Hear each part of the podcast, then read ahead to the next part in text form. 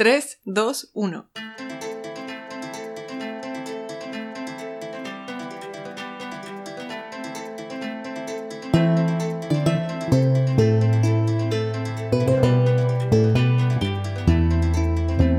Y de chica yo creo que he sentido que, que si vengo acá es para hacer algo... Eso sí, eso es como un bichito que tengo de chica que, que uno está acá para, para aprender y para dar y para retroalimentarse. Y así ha sido cada colección con la gente que he trabajado, con los materiales que he descubierto. Cada colección me sorprende y cada colección desde su inicio cuando parto y hasta el final digo, ah, ahora entendí por qué partí con eso y qué es lo que estaba pasando ahí.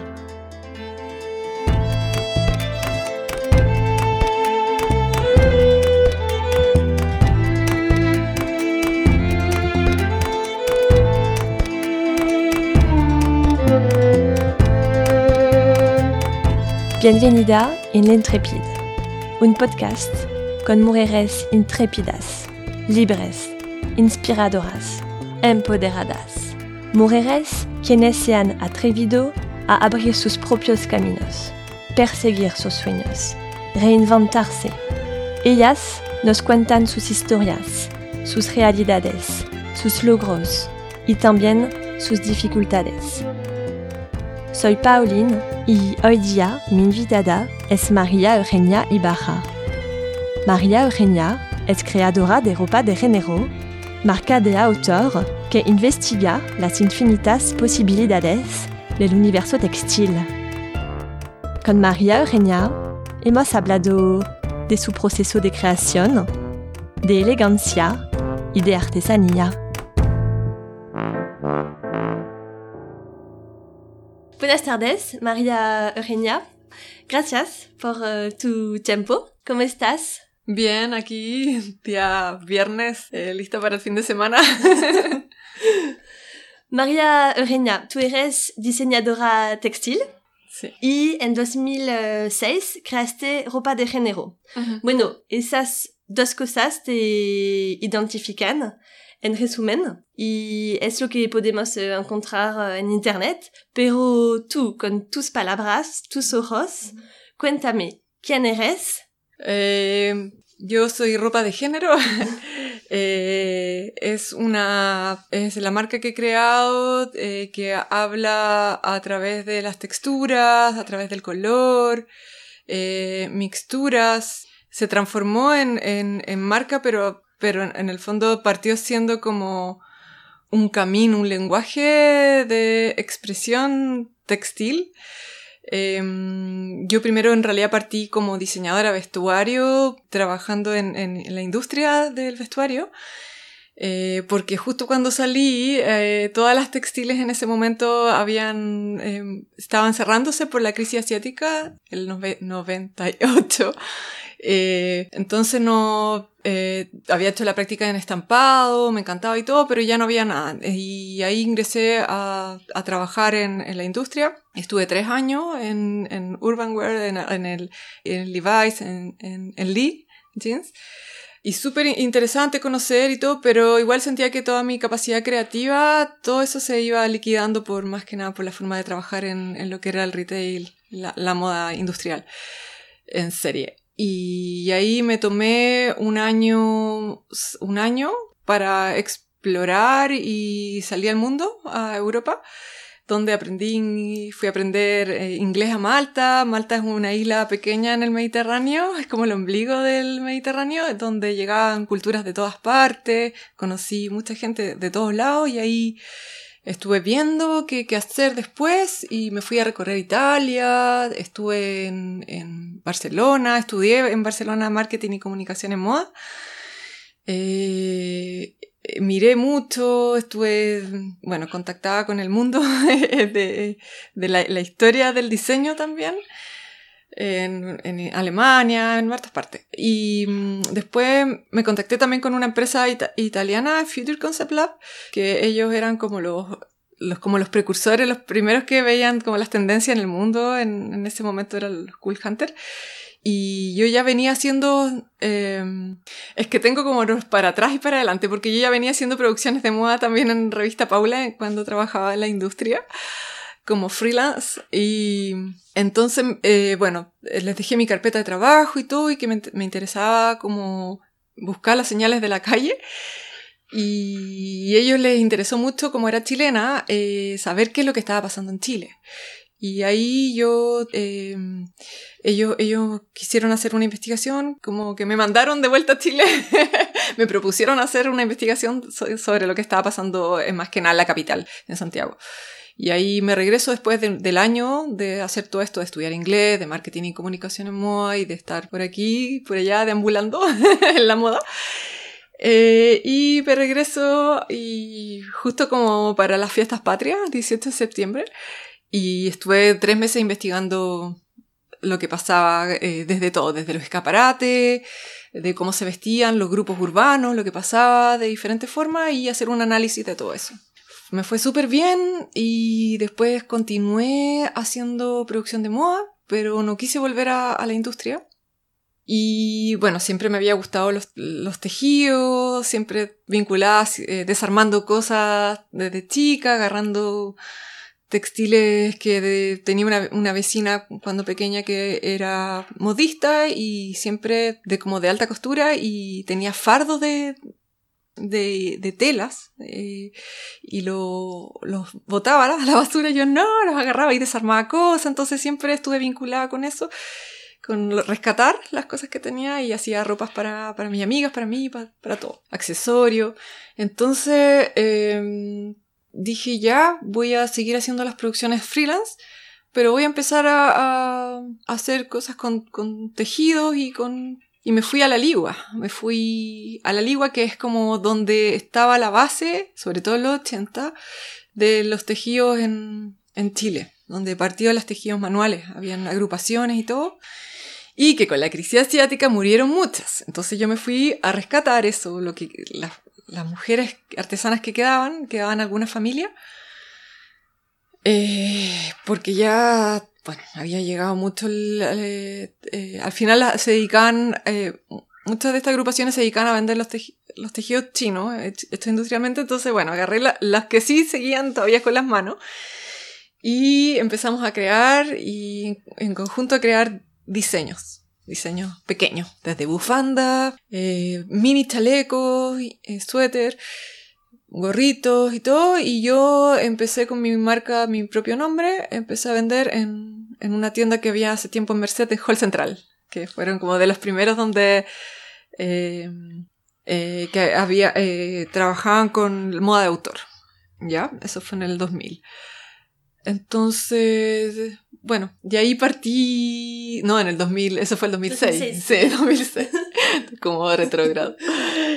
Y ya, y el 2006 partí de a poquito con una línea de tejido, pero también hacía ropas con muchas texturas y todo, y así me fui lanzando de a poco, de a poco, y eso. Eso es como, como de atrás para adelante, así mi vida. Y te voy a hacer eh, la pregunta ritual eh, del intrépide. ¿Te describirías eh, como intrépida? sí, es, una palabra muy característica yo creo para mí, porque tengo como un lado de, de, un lado de niña que yo la veo como muy como una, una, una palabra como para los niños, como intrépido. Y por otro lado, el lado mujer, adulto, que se mezcla muy bien en, en ese concepto. Em, y por todo lo que hago de... Soy muy móvil, encuentro que es una palabra movible, flexible, que siempre lo he tenido desde, desde pequeña. Y, y así también veo como la moda y, y como el rehacer, el, el desconstruir. Yo creo que eso se interpreta en en todo lo que hago y en los diseños mismos. Yo creo que sí, que sí, que es una nunca nunca la había nunca me he clasificado como intrépida, pero si me dices, si me preguntas por la palabra y analizar la palabra, yo creo que sí, que que que sí, me considero intrépida. en tu página web Tú dices que el punto de partida de ropa de género es la investigación textil con uh, todas sus uh, posibilidades uh, creativas. Uh -huh. ¿Siempre te ha gustado esa investigación textil? ¿De qué manera lo haces? ¿O lo has hecho a través del tiempo? Sí, bueno, como te contaba desde los inicios, siempre he estado como... em, es como el mundo imaginario de, de ropa y género. Es un mundo em, de explorar, eh, sobre todo en como en lo social y en, los relatos. Eh, creo relatos a través de... Cada colección tiene un relato, tiene una historia, tiene un camino de cómo desde su inicio hasta el fin y una razón. Y que en ese sentido siento que igual soy estoy como despierta en, en señales que me da desde, desde los, grupos humanos, sobre todo. No sé, por ejemplo, esto de mismo que pasó con la Ligua. eh, he estado también en comunidades en, en, en Temuco, en una comunidad en Nueva Imperial, Mapuche, en Tintero, que es un lugar súper característico en, en, en Perú, de, la, de los tejidos, Valle Sagrado. Em, y así me he movido y cada uno de estos lugares siento que, que hay una exploración y una investigación que se relaciona con el relato textil y que se, también se relaciona con, es que involucra todo, eh, con la naturaleza, con el entorno y con las mujeres. Hay algo muy fuerte ahí en la mujer. Sí, de hecho, eh, el nombre eh, ropa de género se refiere eh, también eh, al género visto desde la perspectiva sociológica Ajá. para distinguir entre el masculino y el femenino. Esa distinción es algo importante para ti. Sí, justamente. De hecho, eh, cuando la, creé la marca, tiene, tenía un peso so- eh, sociológico muy importante, género femenino, y hablamos a la vez de la lámina textil. Y, y también conceptualmente de cada colección tiene un potente eh, femenino de, de la mujer.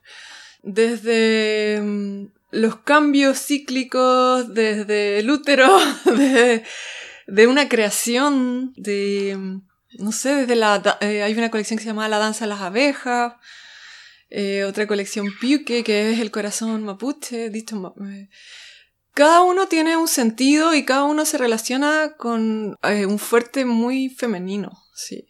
Y género femenino, en este caso. ¿Y cómo quieres representar el femenino a través de, de tu marca?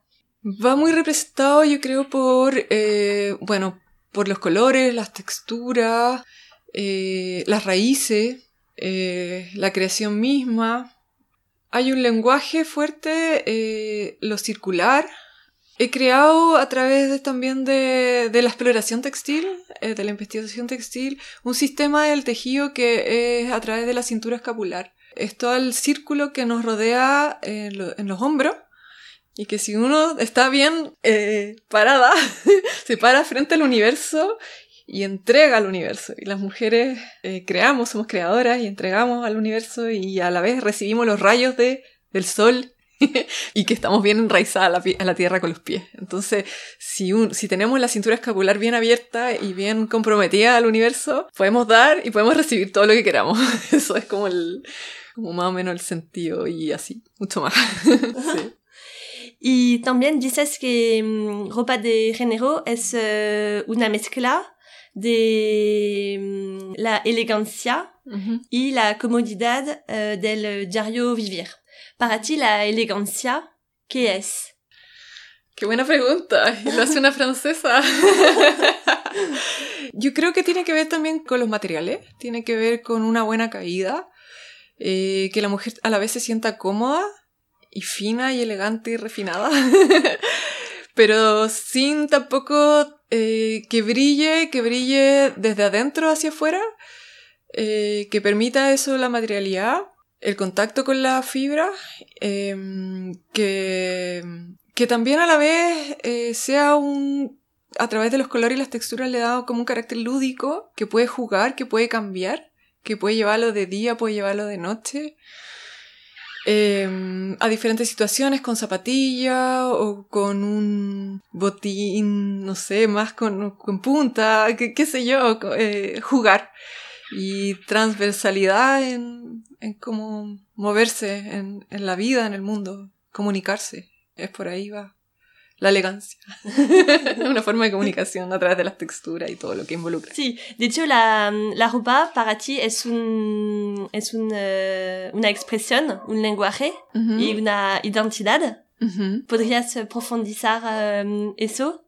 Claro, por ahí, por lo que te decía, de, de cómo cada persona, cada mujer eh, lo lleva consigo, con, con, con uno, y lo puede... Porque cada una expresa distinto lo que hace y tengo una variedad también de, de, clientas hermosas que, que hacen diferentes, hay unas multifacéticas, hay de todo. Y que eso yo creo que la ropa lo, lo permite y permite que lo puedan expresar y que sean súper auténticas y que, que no sirvan como lo, lo que está de moda también. Como siento que igual tiene harta atemporalidad. Eh, eso. Contesté bien la pregunta. Sí. Eso me, me, voy de la pregunta yo. sí, en el fondo es algo mucho más profundo que el simple acto como de ponerse algo. Claro, tiene algo más, eh, más allá de, hay un lenguaje más allá de, por eso lo dice lo mismo la marca, ropa de género, es una expresión y de identidad, de, de, de ser única en el mundo, porque cada uno es único y, y Claro, todos tenemos, somos, somos, somos humanos, todos tenemos lo sentimos, eh, nos enojamos, eh, pasamos por diferentes estados en un día o en... Pero claro, eso, eh, todo eso eh, lo que nos hace ser un, una persona íntegra y eso es la interpretación también que hace lo que vas a elegir cada día y que ponerte y que usar en cada momento también. Claro. Sí, dices que um, vestirse es uh, una comunicación entre dos mundos, uh -huh. uno interno, espíritu y cuerpo, uh -huh. y uno externo, uh, entre arte y entorno. Ajá. Yo creo que, claro, que cada uno, eh, lo que te decía de lo, de lo lúdico, de cómo poder eh, representarse con lo que uno es, de sentir desde adentro, eh, quién quieres ser o quién, quién eres, en el fondo, conectarte contigo desde adentro.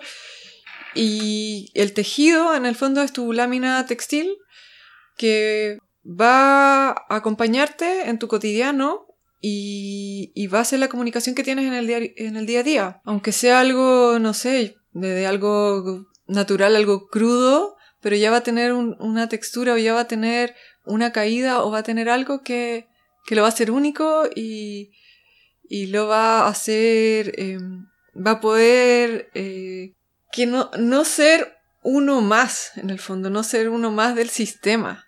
Eh, es ser un individuo con todo lo que tú eres, una persona íntegra de adentro hacia afuera. Y eso es lo que la marca quiere tratar de re que, que representa, no tratar, que representa en cada uno. Claro. sí. El sentido uh, que tú transmites a través uh, de tu marca es algo importante para ti? Demasiado. Si no tuviera sentido, si no tuviera una razón de ser, no estaría, no hubiera dejado de ganar los millones que ganaba en el retail. Por esforzarme y sacar cada colección con un sentido, porque eso es lo que a mí más me alimenta, o sea, y y también, tam también lo más lindo es como también este proyecto ha ido creciendo, eh, ha tomado giros, ha tomado camino, se ha moldeado en el tiempo. Ahora está muy, muy de moda lo que es el handmade y todo lo que es natural. Y en ese momento, en el 2006, nadie estaba tanto haciendo chalecos ni nada. Claro. Eh, no, no era como, era como inaccesible. Sí, era como... súper precursor. Sí, era como, estás haciendo eso? Como, ¿por qué? ¿Y a quién se lo vaya a vender? Bueno, no importa, decía, lo haré para mí, para investigar qué pasa con esto. Pero, claro, era como un poco la loca haciendo esto que, que no era tan de moda, en el fondo. Y era porque a mí me hacía sentido y sabía que por, por algún lado tenía que ir. Y de chica yo creo que he sentido, he sentido que, que si vengo acá es para hacer algo... Eso sí, eso es como un bichito que tengo de chica que es por algo, algo que me impulsa. Quizás ahora no lo, no lo tengo como con una palabra, pero lo tengo de adentro, lo, he sentido y siento que, que uno está acá para, para aprender y para dar y para retroalimentarse. Y así ha sido cada colección con la gente que he trabajado, con los materiales que he descubierto. Cada colección me sorprende y cada colección desde su inicio cuando parto haciendo la investigación desde una paleta color, algo que me llenó, hasta el final digo, ah, ahora entendí por qué partí con eso y qué es lo que estaba pasando ahí. Cuando ya termino y cuando doy a luz una colección que la doy a luz con, con la fotografía o con equipos, porque bueno, como trabajé en producción en moda y todo eso en editoriales, he conocido a uno, a gente muy rica, eh, profesional y espiritualmente que se han conectado conmigo para poder interpretar eh, también lo que quiero decir a través de los diseños. Entonces les cuento mi relato y todo, y eso también se plasma en la fotografía, en comunicar. Eh, y eso para mí también es como que si, si lo voy a hacer, eh, culmina en algo y ahí cuando termino de dar a luz una colección, ah, ahora entiendo, esto es. Y ahí es como que se me paran todos los pelos y como que me viene, ya, lo hice, ya está. ahora lo entrego, ahora vengan y pruébense todo lo que quieran. Y de manera concreta, ¿cómo, cómo lo haces para um, reivindicar uh, el valor de la confección uh, artesanal y también um, fomentar uh, el desarrollo local? Eh, mm, no ha sido muy fácil. Eh, he tratado de demostrarlo, como te decía, con la fotografía, con la comunicación, demostrar un poco el proceso también. Antes no había Instagram, pero sí lo mostraba a través de mi web, a través de un blog que tenía. Em, como tenía también los contactos con la revista, también me logré mostrarlo a través de, difusión. Em, pero eso sí me ha costado. también he concursado en, en concursos de industrias de ProChile y, y a través de eso lo, lo he logrado mostrar em, al mundo también. He salido para afuera con las colecciones. Em, pero, claro, la, como... No sé si estoy entendiendo bien como la pregunta, pero el que se plasme como el, sello identidad local eh, no ha sido fácil, pero estoy en eso. Estoy cada vez más, más en eso, en, mostrarlo y en rescatarlo. Y por eso me he ido a lugares como claves que me han ayudado también y que los, eh, nos hemos ayudado para poder, desde técnicas tradicionales, cómo darle un giro y darle una nueva versión a lo que ya está y que, y que no sea lo aprendido, lo que, que ya sabemos, sino que es como en el mundo uno quiere avanzar y quiere la exploración misma, como quiere dar otra, dar a luz, otra... ¿Y trabajas con eh, tejedoras?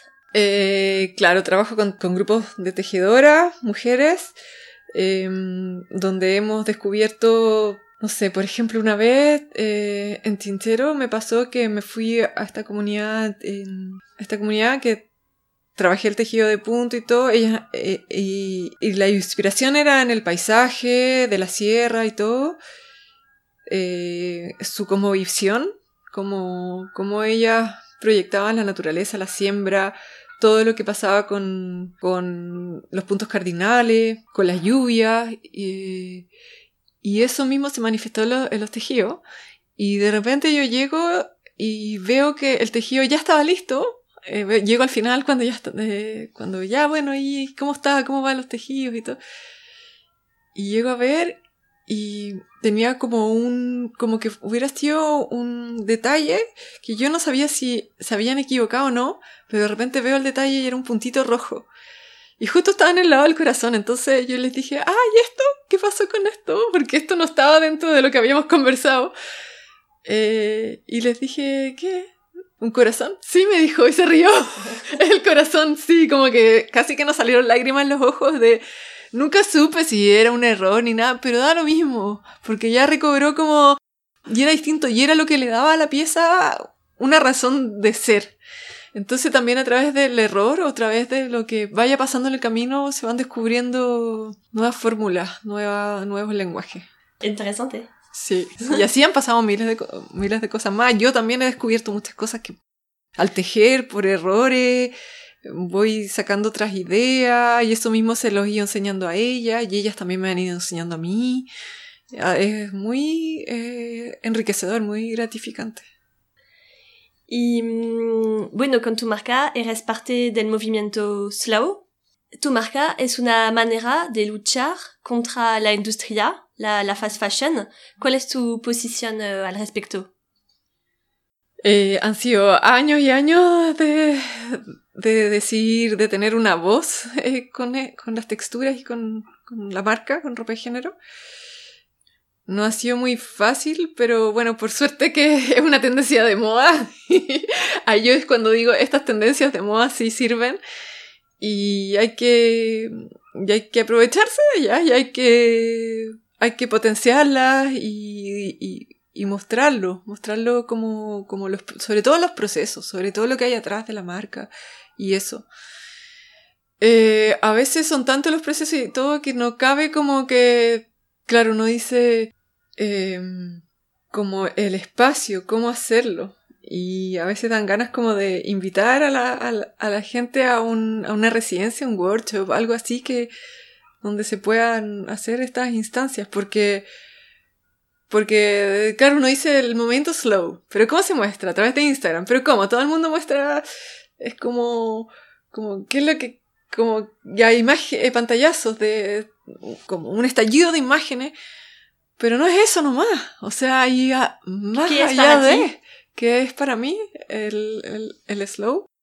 Es una forma más de vida, yo creo. Es una forma más de, y de vida, y esa misma forma de vida es una forma de trabajo, es una forma de, del día a día, de cómo, de, de relacionarse y de tener, del respeto, de escuchar, de escuchar también esto mismo con, con, el trabajo del día a día, qué es lo que la otra persona quiere, quiere decir con esto, darle espacio y, y, espacio de conversación. Yo creo que, que es en eso más que nada se interpreta el slow, más allá de la fibra, más allá de, de de, bueno, darle el tiempo, porque esto también, en el fondo, yo no voy a tener una invasión de tejido.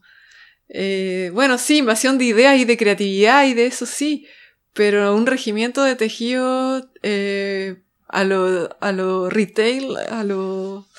No, no, porque son formas de, de...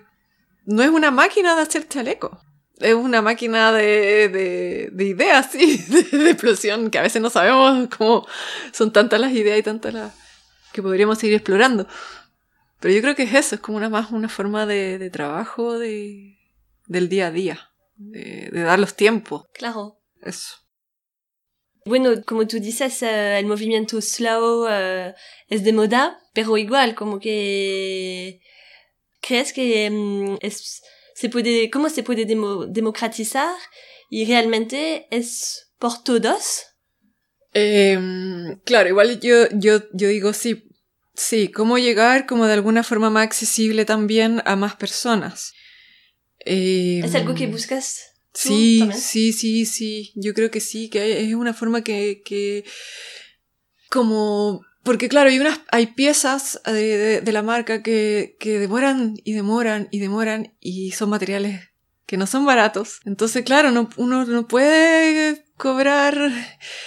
Eh, pero sí siento que uno puede eh, decir, optar y decir, ya, me voy a comprar dos tejidos menos y me voy a comprar uno que mejor, mejor que va a tener trascendencia en el tiempo, que va a durar, que además encima es atemporal, porque no es una moda. Eh, que se van a sentir bonitas y van a, van a acompañarlos toda la vida y para sus hijos y para todo eso. Yo creo que es una forma de educar y eso lleva tiempo y, y en eso estamos, yo creo.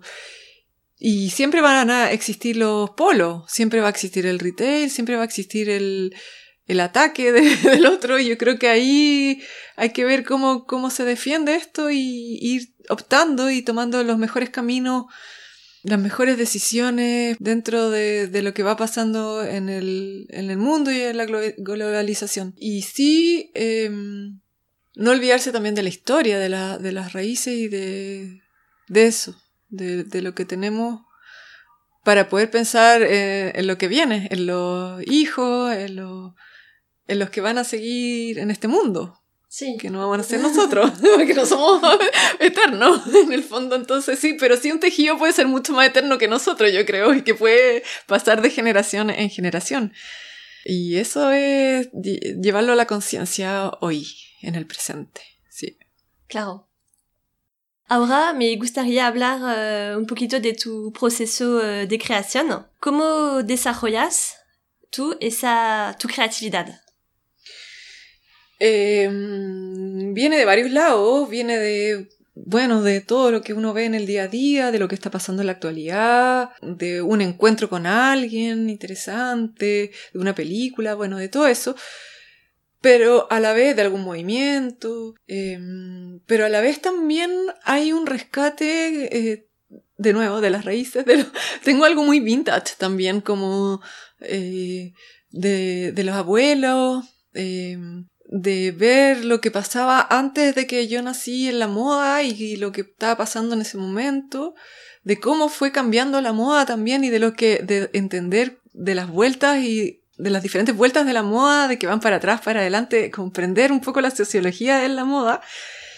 Y, y yo creo que, no sé, desde chica que, por ejemplo, hay un chaleco, que es el chaleco eh, ícono de ropa de género, que es uno que tiene unas golondrinas.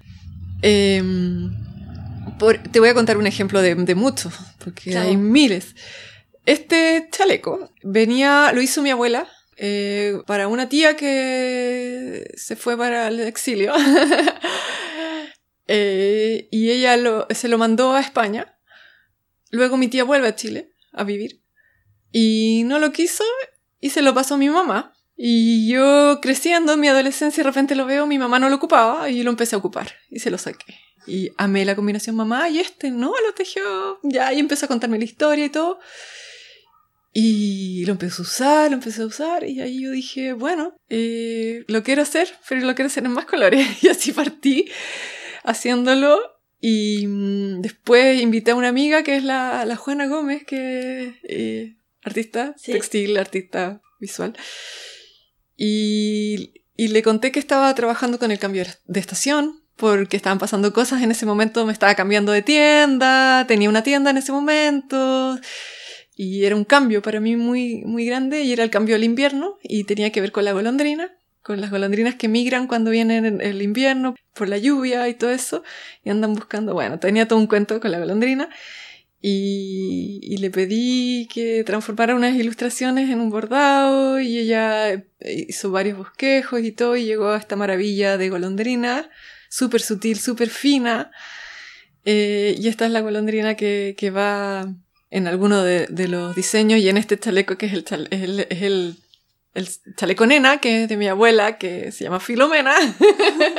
Entonces el chaleco nena, pero que además tiene las, las golondrinas que van bordadas sobre este tejido.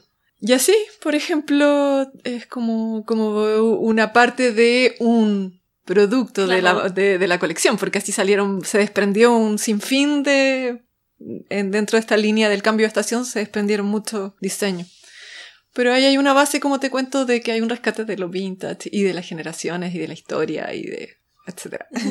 y la naturaleza también es una grande fuente de inspiración para ti. Sí, siempre, siempre ha sido. O sea, esto mismo de la golondrina, eh, ahí uno entiende como lo que está pasando con, con con un ave, eh, qué es lo que sucede también, qué les pasa con los movimientos que tienen las aves, o no sé, otra vez con las abejas, la danza de las abejas, por qué danzan las abejas y hay una reina de las abejas. Comprender, sí, qué es lo que está pasando al, eh, la cosmovisión mapuche, por qué también siembran, eh, por qué cosechan en tal entender mucho también, y el femenino también, los cambios que tenemos nosotras como mujeres y cómo nos relacionamos en cada día, cómo es distinto un día del otro. Y todo eso es muy inspiracional y eso tiene que ver con la naturaleza y con nuestro entorno que habitamos. Y también te, te gusta mucho uh, jugar con uh, los materiales, colores, volúmenes y superposiciones. Y mezclar todo, muchas cosas. Sí, sí, me encanta. O sea, eso tiene que ver con mi lado más lúdico. Eh, tengo mucha afinidad con los colores desde pequeña. Eh, como la armonía del color la trabajo muy bien. Eh, me hace bien trabajar con los colores. Una, también tuve una colección, por ejemplo, que se llama y con las texturas, siempre las texturas que hablan por sí solas, y el tejido es una forma también de mostrar las texturas más literalmente. Por ejemplo, una vez tuve eh, El insomnio y el color, que, una colección que fue para después del terremoto del 2010, que no dormía, no dormía, no dormía, y ahí trabajé mucho con el color verde. El color verde es un color que ayuda a sanar el insomnio y a través de dormir con colores verdes y todo eso y creé un antifaz para dormir con color verde por dentro, que era como el icono. Bueno, eh, claro, todo eso em, le da como esa parte del juego de poder cambiar, como con aventurarme con, con todo esto de, de, la movilidad y de lo lúdico y, y eso. Y ahora justo hace un año también llegó, hace más de un año llegó a trabajar a ropa de género la Pía Carrasco, que eh, es, artista visual y es una experta en el color, entonces ella ya afina más aún la paleta de color. Estamos trabajando juntas todas las colecciones, está, está dándole también sus matices y es un aporte también. En, en el fondo yo siento que esto ya está llegando así como se está abriendo a un campo de creatividad así infinito.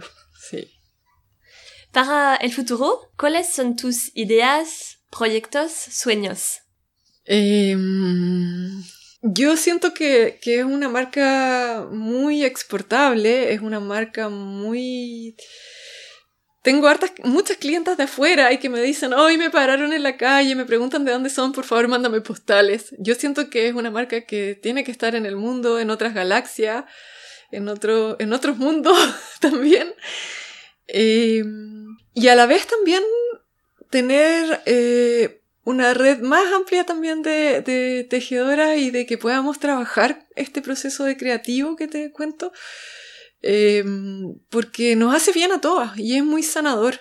Es una forma de trabajo que del slow que es muy íntegro y que yo creo que es una eh, me gustaría expandirlo y poder enseñarlo a artes, más artesana y a más... y porque a la vez nos retroalimentamos, o sea, es, mutuo.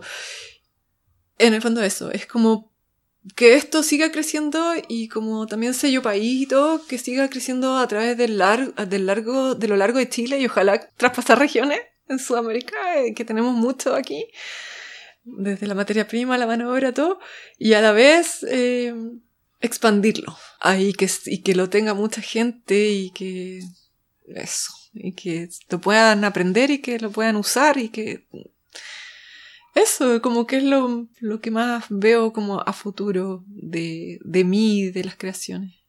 ¿Y tienes un sueño? o varios. Tengo mucho, pero, pero yo creo que cada mini sueño que uno va teniendo van causando a otro más grande y así otro más grande y que como que ahora no me puedo proyectar así como al medio sueño porque voy matando los pequeños sueños y se van haciendo realidad y de ahí me permite soñar en más, más en grande, más en grande hasta llegar al, al gran sueño que más que más que concretizarlo y más que decirte literalmente este es mi sueño, de se va forjando en el camino de, de, de esta intrépida que soy. sí, eso. Y fluyes con las oportunidades y la vida. Totalmente. O sea, si no, sí, eso. Sí, yo creo que eso y, y, aprender también a controlar menos. Yo creo que eso también me lo ha dado el mismo camino. A, a dejar fluir y a, a dejarme llevar y a, y a encontrarme con sorpresas en los caminos y que a veces un camino te, te, te encontrás con algo y vas y cambias el giro. Pero siempre hay como un... Ahí está lo... lo... está lo primordial, está lo, lo, lo, que uno lleva adentro, que eso no va a cambiar. O sea, siempre hay algo latente que es porque es uno, en el fondo. Claro. Sí, sí. Eh, una... Como tu razón de ser, como tu... Sí, como tu propósito. Tu verdadero ser. Sí, tu verdadero ser. Como que eso en ese sentido soy súper honesta conmigo y, y, si hay algo que no va conmigo, eh, no tomo otro camino. Doy, doy, doy otro giro. Pero que sí siga siendo mi sello en el fondo. ¿Hay um, algún libro o algunas videos que te gustan mucho y que quieres compartir? Hay un libro eh, que eh, se llama El despertar de la, de la, mujer primordial, que es de la Carolina León, Carol León, que también vive donde, en la zona donde vivo yo, Navidad. Y ella eh, sacó un libro hace poquito donde habla un poco de los ciclos, ciclos femeninos y como de la, de la conexión que uno tiene con, con, con la, como mujer y los propósitos que uno tiene también. Es maravilloso. Eh, es muy lindo y te acompaña como a vivir un poco el, bueno, todo, el del calendario lunar y todo lo que está, y en conjunto también con la naturaleza y como el despertar de la mujer. Es precioso. Eh, también eh, otro libro maravilloso que me lo leí igual hace tiempo, pero que tiene que ver con lo que yo hago, que es El mensaje está en el tejido. Es de unas mexicanas que es Anushka Angulo y Miriam Mabel. Ella, em, eh, en este libro se plasma todo lo que es la, la cadena más social eh, y el relato del, del, tejido. Es precioso. ¿Y qué otro libro más? Eh, el, el alma de los objetos también de Cambriere, Cambriere de una argentina que que hace, que es una periodista que trabaja con diseño y artesanía también. Y hay varios más, pero esos son como los que se me vienen más a la mente con lo, con lo que yo hago y, y eso. Ya. Y bueno, la última pregunta, bonus. Uh -huh. ¿A quién te gustaría escuchar en este podcast, L'Intrépide? Eh, uy, varias mujeres. eh, está la bueno, hablé de la, de la Juana Gómez, de artista visual, que con su trabajo de, de bordado y todo lo que tiene la ciencia y todo lo que plasma ahí. Eh, la Caro León, que te la acabo de nombrar, que sería maravilloso, que, uy, sería increíble que la invitaran, porque tiene mucho que decir a las mujeres y a, a todos, a los hombres también. Y alguien muy especial, mi hermana, no porque sea mi hermana, porque ella de verdad es una verdadera intrépida que ahora anda en los Alpes suizos, es guía de montaña, acaba de subir el Everest. Eh, para, para, mí es una. y tiene.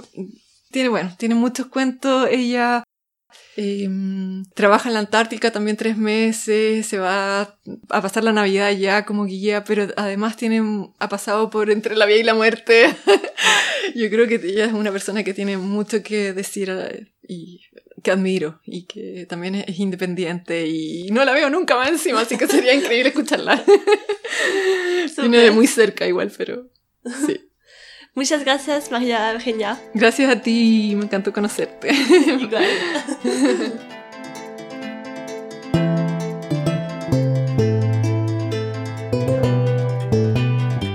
Gracias por escuchar L'Intrépide, podcast producido por Azar Media. Si te gustó, te invito a compartir el episodio, a seguir la cuenta Instagram de L'Intrépide y a comentar las publicaciones. Nos vemos.